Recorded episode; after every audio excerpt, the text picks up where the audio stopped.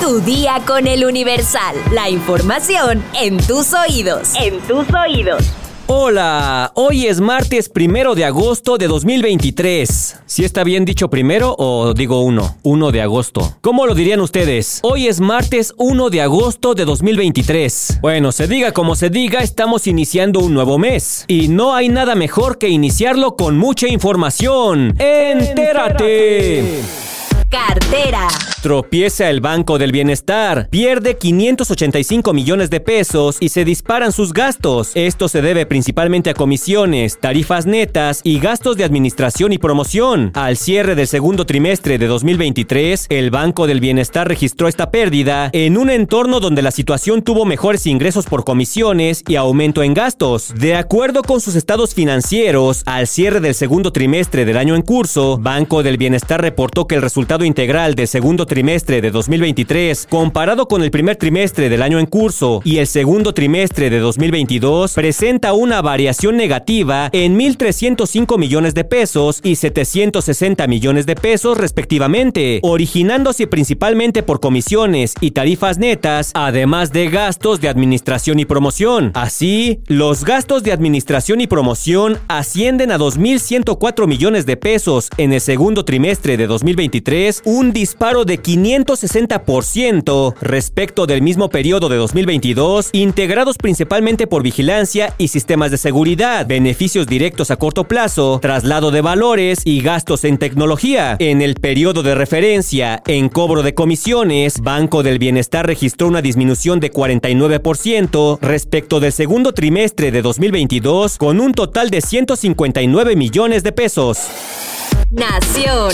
Ante el inicio del próximo ciclo escolar, la Universidad Nacional Autónoma de México alertó por cambios en el comportamiento de la pandemia por COVID-19. La máxima casa de estudios indicó que en las últimas semanas se han registrado más números de casos y pruebas de positividad de diagnóstico, lo que revela que el virus circula ampliamente a nivel comunitario en gran parte del país. Aunque pese a estos reportes, los indicadores de hospitalizaciones, defunciones y variantes variables se mantienen sin cambios que destacar. Así lo informó el Programa Universitario de Investigación sobre Riesgos Epidemiológicos y Emergentes. Sin embargo, pidieron que aunque la situación se encuentre en calma, se recomienda seguir con las medidas generales para prevenir contagios de COVID-19, así como de otras enfermedades respiratorias como influenza, virus sincicial respiratorio o neumonía. Metrópoli. Una impactante fuga de agua alcanzó los 15 metros de altura en la que se desperdiciaron miles de litros. Vecinos y automovilistas reportaron la megafuga en la alcaldía Coajimalpa sobre la carretera México-Toluca, cerca de la colonia Lomas de Villahermosa, la tarde de este 31 de julio. Algunos conductores que viajaban en dirección hacia el Estado de México publicaron videos en donde se puede ver un chorro de agua a presión que era visible a varios metros de distancia, afectando la circulación en la zona, según el Centro de Orientación Vial de la Secretaría de Seguridad Ciudadana de la Ciudad de México. A las 6 de la tarde de este lunes, SACMEX reportó en sus redes sociales que la falla hidráulica fue ocasionada por la alta presión en la red de suministro y que llegó a controlarse de manera oportuna sin más afectaciones en la zona. Sí, pero ¿y el agua quién la repone? Estados. Brigadas forestales apagan incendio en Cerro del Diente en Tamaulipas. Dicho siniestro arrojó una superficie afectada de 25 hectáreas, principalmente de pino y encino, además de algunos matorrales bajos. Captan a policías tomando cerveza en Viernes Social. La grabación está fechada el pasado viernes 28 de julio y en ella se aprecia a los uniformados platicando, brindando y pasando el rato vaya a una búsqueda y podrá distinguir entre desesperación y politiquería. Así responde Madre Buscadora al presidente López Obrador. Ceci Flores reitera la solicitud para reunirse con el presidente y asegura que su petición no tiene nada que ver con politiquerías o publicidad. Confirma nueva explosión en Tlajomulco a dos semanas de atentado que dejó seis muertos. La Secretaría de Seguridad de Jalisco informó que se localizó un cráter ocasionado por la detonación de un artefacto en el mismo predio donde el pasado 11 de julio se atendió una emboscada con bombas a policías municipales. Un relámpago destruyó la torre del templo de Pardo en Guanajuato y dañó la habitación del cura. Como medida de seguridad, el recinto se encuentra cerrado al público, así como al personal y ministros religiosos. Mundo. La policía de Berlín continúa con la búsqueda de la mexicana desaparecida en la capital alemana el pasado 22 de julio, pero no ha obtenido hasta ahora ninguna pista sobre el posible paradero de María Fernanda Sánchez Castañeda de 24 años. Han pasado ya nueve días desde que la joven desapareció sin dejar rastro de la residencia de estudiantes en la que vivía en el distrito berlinés de Adlershof. Este es un caso que ha conmocionado la comunidad latinoamericana de la capital alemana. Desde el 27 de julio, los investigadores han estado buscándola en canales y estanques con la ayuda de perros rastreadores y de buzos, además de examinar los dispositivos electrónicos de María Fernanda. El pasado viernes, el padre de la joven, Javier Sánchez, pidió con urgencia que la policía refuerce las acciones de búsqueda. En un comunicado difundido el mismo día a través de la Embajada de México en Berlín, la familia de Sánchez Castañeda agradeció la ayuda de los voluntarios y explicó que ciertos elementos del caso deben permanecer reservados para no entorpecer la investigación. La última comunicación con María Fernanda, que había viajado a la capital alemana para cursar una maestría, fue el sábado 22 de julio por la noche. María Fernanda tiene 24 años, mide 1,53 y pesa 48 kilos. Es de complexión delgada, pelo largo oscuro y en ambos brazos tiene tatuajes florales.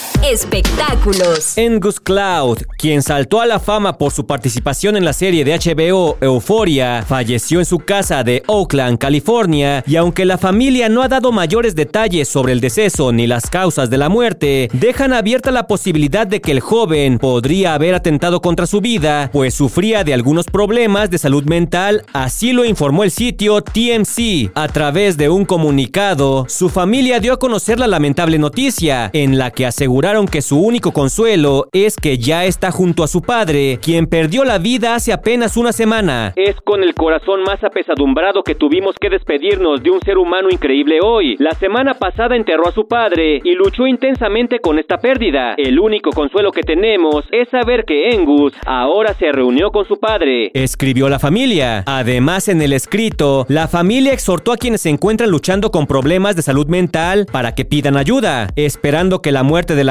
sirva para recordarles que no están solos. Finalmente pidieron respeto y privacidad en estos momentos tan difíciles, pues se encuentran asimilando esta dolorosa pérdida. Angus Cloud alcanzó la fama mundial gracias a su papel de Fesco, un traficante de drogas en la serie Euphoria. Además interpretó a Walker en North Hollywood y apareció en varios videos musicales de artistas como Becky G y Carol G, por lo que era considerado como uno de los actores más prometedores de su generación. ¿Sabes dónde se encuentra el último río vivo de la Ciudad de México? Descúbrelo en nuestra sección Destinos en eluniversal.com.mx. Vamos a leer unos cuantos comentarios, mi sección favorita. Antes de empezar les tengo una buena noticia y una mala. La buena es que en el episodio de ayer alcanzamos un nuevo récord de comentarios. 23 personas se dieron el tiempo de dejarnos su opinión en Spotify. De verdad, muchas gracias. La mala noticia es que son tantos comentarios que ya no nos va a dar tiempo de leerlos todos. Al menos no aquí en el podcast, pero tengan la seguridad de que los leemos todos. A ver, vamos a intentarlo. Alejandro Rodríguez nos dice, no escucho notas de la casa de los famosos o notas de reggaetoneros. Le adelanto al podcast hasta llegar a la siguiente sección. Love River Brook nos dice, a mí se me gusta la voz y estilo del presentador. Es amena y divertida. La Dragnor nos dice, las notas de espectáculos me dan cringe. Son más chisme que nada. Castañeda Patti nos dice, me gustaría que el podcast durara más, tratara las notas con más profundidad y que tocara temas financieros y tecnológicos. Julio Rico nos dice, la casa de los famosos es un asco, solo alimenta el morbo de todos los que lo ven y no tiene nada de valores y buena moral que difunda en su teatro. Jig Vallardo nos dice, al pueblo pan y circo. Silvia Lu nos dice, yo solo relaciono a Sergio Mayer con la ventanita. Mayra Olivares nos dice, me encanta este podcast, lo escucho desde hace poco y ya no puede faltar en mis mañanas. Sandy Torres nos dice, mi semana no podía iniciar mejor que escuchándote, mi podcast informativo favorito. Armis nos dice, La Casa de los Famosos sí me gusta, algo diferente después de miles de años de no ver Televisa. Javier B nos dice, a mí no me gusta ni veo La Casa de los Famosos, pero es tanto el contenido que se difunde del tema que estoy enterado de todo. José Antonio, Sergio Mayer no es político, es un tipo que se coló en un partido con poca ideología y lo representó con pésimos resultados. Roy Sánchez Malagón nos dice, nunca he visto ese programa, pero pero sí te escuchamos al igual que a Cintia. Juanma nos dice, esos elevadores del IMSS cada vez son más mortales. Sara Magali Rojas, a pesar de que Wendy Guevara me cae bien, no veo ese programa. Joseph Kovacs nos dice, yo fui quien dijo que era irrelevante y mantengo mi postura. Monique Sosa nos dice, yo solo sé lo que pasa en la casa de los famosos por lo que escucho en tu día con el Universal. Zaret dice, no es que no me guste como tal la casa de los famosos, pero uno termina viendo memes o escuchando notas. Gerard Chávez nos dice, todo iba tan bien hasta que empezaron a hablar de la casa de los famosos. Carla Jiménez, ¿la qué? La neta, la neta, lo único que sé es lo que dicen en mi ruta diaria y en mi podcast de noticias favorito. O sea, aquí, Diego Campa, si le hubieran hecho algo así a Wendy, ya estuvieran ahí lanzando hate. Lilian nos dice, ¿cómo queda hueva la voz? Pues a mí se me gusta. Como lo escucho diario, ya somos Amix. Sigan así. Y por último, Isa de la Cruz nos dice, todo lo que sé de la casa de los famosos es en contra de mi voluntad. Se perdona la equivocación porque es lunes y porque eres el mejor locutor. Ahí está, fueron bastantitos comentarios. Los leamos o no aquí en el podcast. Ustedes tengan la seguridad de que los revisamos y sus opiniones son muy importantes. No dejen de seguir escribiendo porque la verdad es que me gusta sentir que esta comunidad está creciendo cada día más. Así que ustedes nos escuchan, nosotros a ustedes y el círculo de la comunicación se completa. Pero por ahora ya estás informado. Pero sigue todas las redes sociales del Universal para estar actualizado. Comparte este podcast y mañana no te olvides de empezar tu día. Tu día con el Universal. Tu día con el Universal. La información en tus oídos. En tus oídos.